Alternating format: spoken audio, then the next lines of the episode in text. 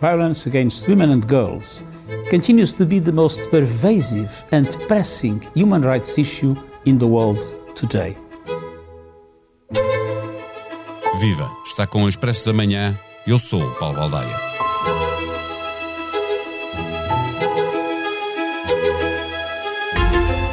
As Nações Unidas assinalam anualmente, a 25 de novembro, o Dia Internacional para a Eliminação da Violência contra a Mulher, pretendendo alertar para um problema que atinge mulheres de todo o mundo há demasiado tempo.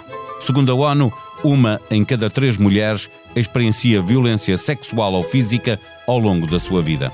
Em Portugal, as participações de crimes de violência doméstica têm vindo a crescer e a situação agravou-se com a pandemia. Centenas de mulheres foram assassinadas nos primeiros 20 anos deste século. A APAV, Associação Portuguesa de Apoio à Vítima, apresenta um relatório anual e, no último, referente ao ano de 2020, revelava que 75% das vítimas de violência foram mulheres. Números que não podem deixar de nos impressionar. A toda a hora, uma mulher é vítima de violência em Portugal. 24 a cada dia, 167 por semana, mais de 700 por mês, quase 9 mil durante todo o ano passado. Neste episódio, conversamos com Cristina Soeiro, vice-presidente da APAV. O Expresso da Manhã tem o patrocínio do BPI, que celebra 30 anos de planos poupança reforma. Conte connosco para preparar o seu futuro. Saiba mais em bancobpi.pt. BPI SA, Grupo CaixaBank. Viva Cristina Soeiro! Assinalamos esta data com uma dupla tristeza, a de saber que tantas mulheres são vítimas de violência e a de constatar que as coisas mudam muito devagar ou às vezes nem chegam a mudar. Onde estamos? Que evolução tem havido neste combate pela eliminação da violência contra as mulheres? Olá, bom dia. Um, é, um tema, é um tema muito complexo, é um tema que felizmente hoje em 2021 está, está na ordem do dia e já está há alguns anos, na ordem do dia da, na perspectiva da, daquilo que as pessoas pensam sobre o fenómeno, uh, mas também na, na, na, própria vertente social e política, que é muito importante que estes fenómenos abarcam os eixos todos, senão nós não conseguimos combatê-lo. Obviamente que uh, a violência é algo que é difícil de, de, erradicar. A primeira questão que se coloca aqui é porque a, a, violência no contexto das relações de intimidade, não é?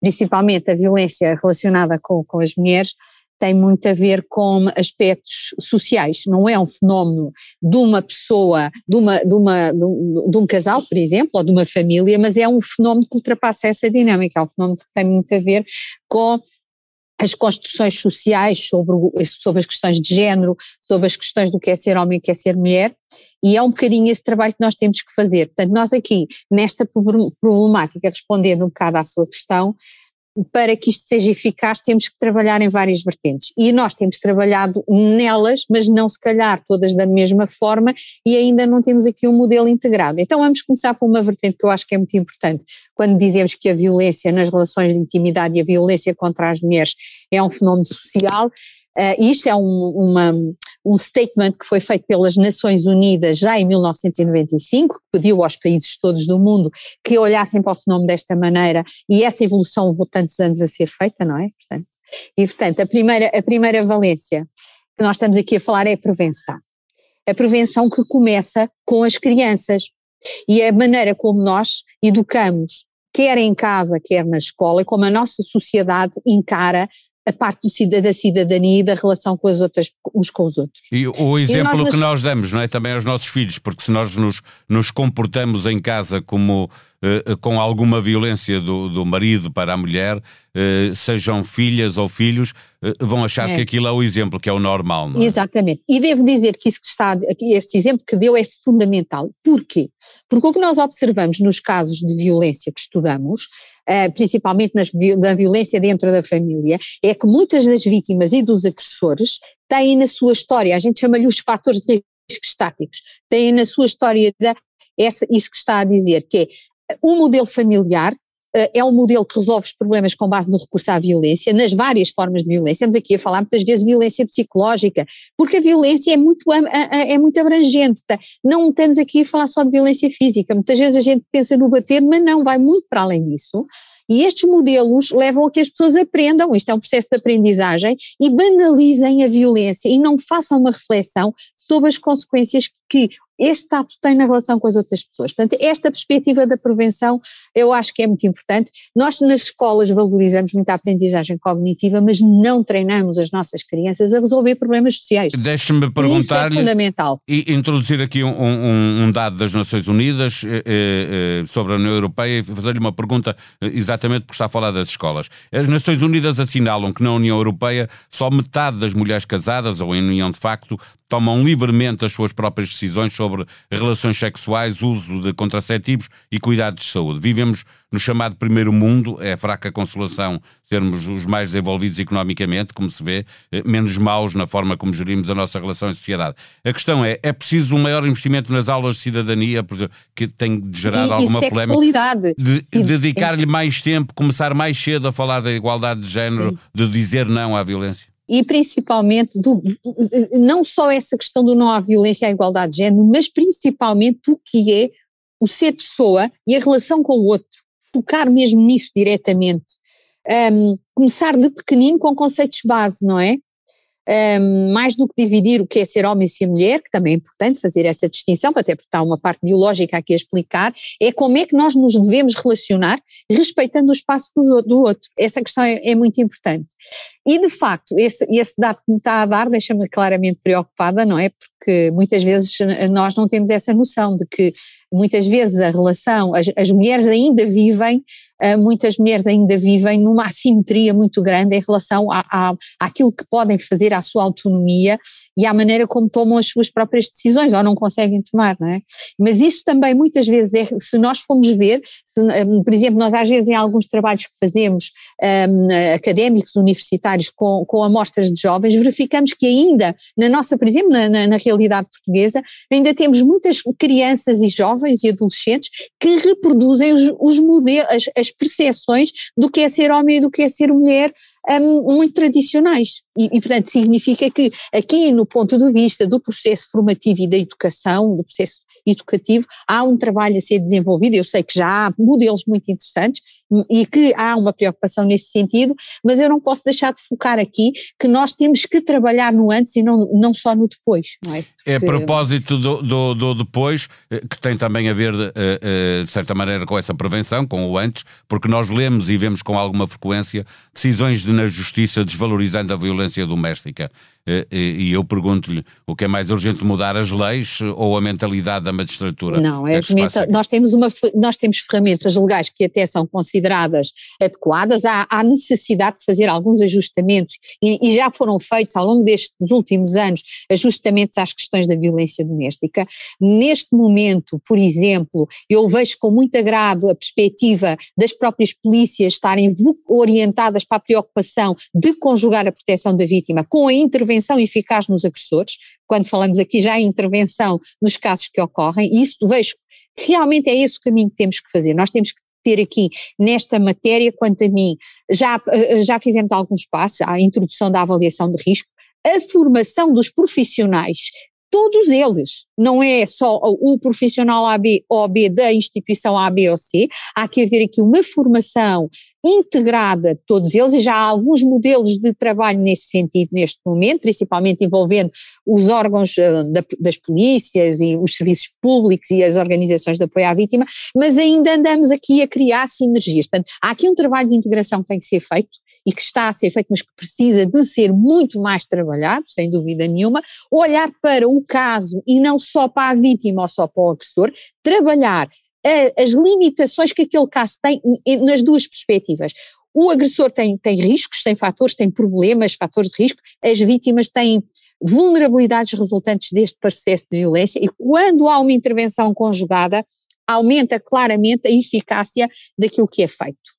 Por outro lado, a questão das decisões, a parte do que disse do, do, sistema de justiça. O sistema de justiça está também a tentar encontrar um caminho para ser mais célebre, porque de facto a lei existe e está pensada e formulada para isto, agora os profissionais é que executam uh, o trabalho e, portanto, é nesse campo que eu falo, por exemplo, na necessidade de formação sobre estas problemáticas, porque isto é um, são fenómenos muito complexos que envolvem especificidades quer no ponto de vista do comportamento dos agressores, quer do ponto de vista do comportamento e das necessidades das vítimas, que exigem que os profissionais que intervêm nessa área tenham esses conhecimentos para melhor tomarem decisões e que depois tenham também a capacidade de trabalhar de forma articulada.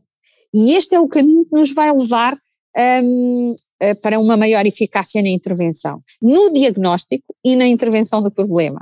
Mas ainda estamos a fazer esse caminho, atenção. Exato, e, e, e, eh, já leva demasiado tempo, é verdade, esta questão, porque já vem de séculos, esta questão da violência de género. Eh, estamos agora a tomar consciência, a fazer um combate efetivo.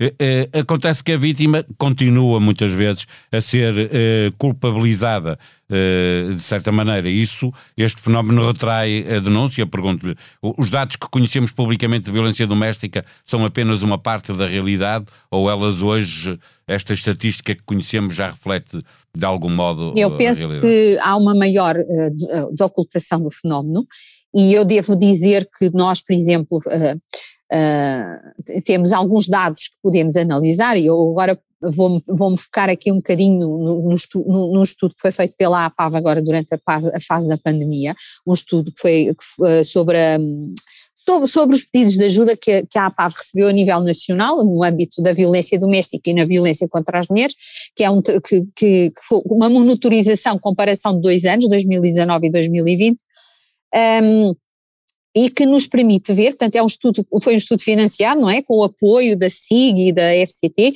eh, que nos que, que, permitiu ter aqui, nos permitiu ter aqui uma visão, e o que nós verificamos é que, de facto, apesar das pessoas terem estado em lockdown e terem estado em estado de emergência, e, e eh, tivemos aqui, tivemos aqui uh, um aumento de, num score de 12% quando comparamos com 2019 com 2020, apesar de destes constrangimentos das vítimas estarem com os agressores, a verdade é que as pessoas hoje procuram ajuda nas instituições, quer seja no apoio à vítima, Neste caso foi no apoio à vítima, porque de facto as polícias refletiram uma diminuição uh, dos pedidos de apoio, mas as, mas as vítimas procuraram um, um meio mais, mais, se calhar mais, mais, mais célebre, ou mais discreto. E é? também em confiam mais, o telefone, não é? eu não, eu não, são diferentes, são diferentes perspectivas, não é?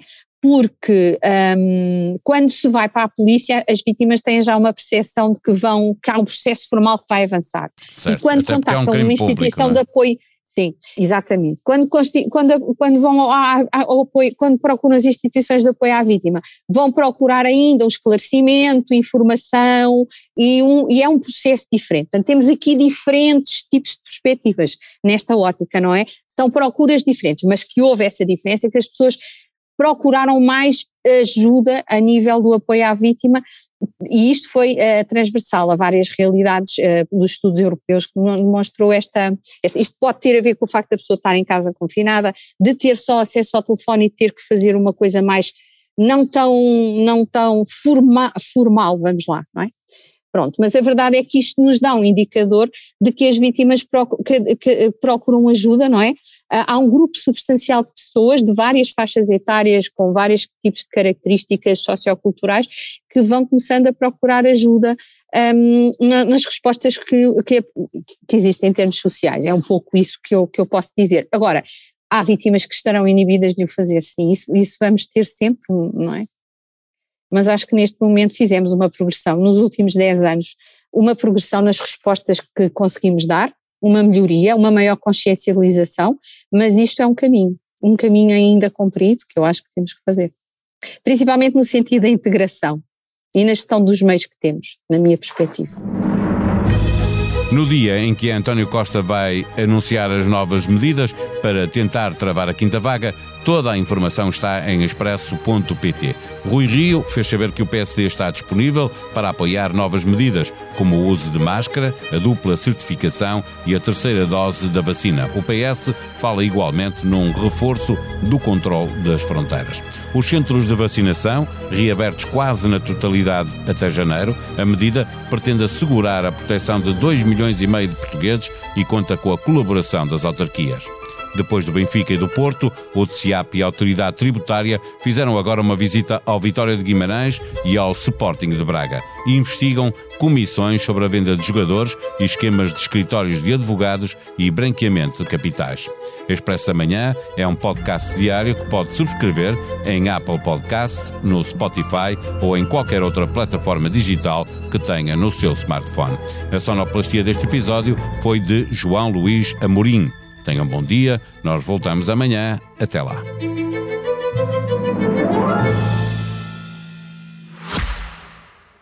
O Expresso da Manhã tem o patrocínio do BPI, que celebra 30 anos de planos Poupança Reforma. Conte connosco para preparar o seu futuro. Saiba mais em bancobpi.pt. BPI SA, Grupo CaixaBank.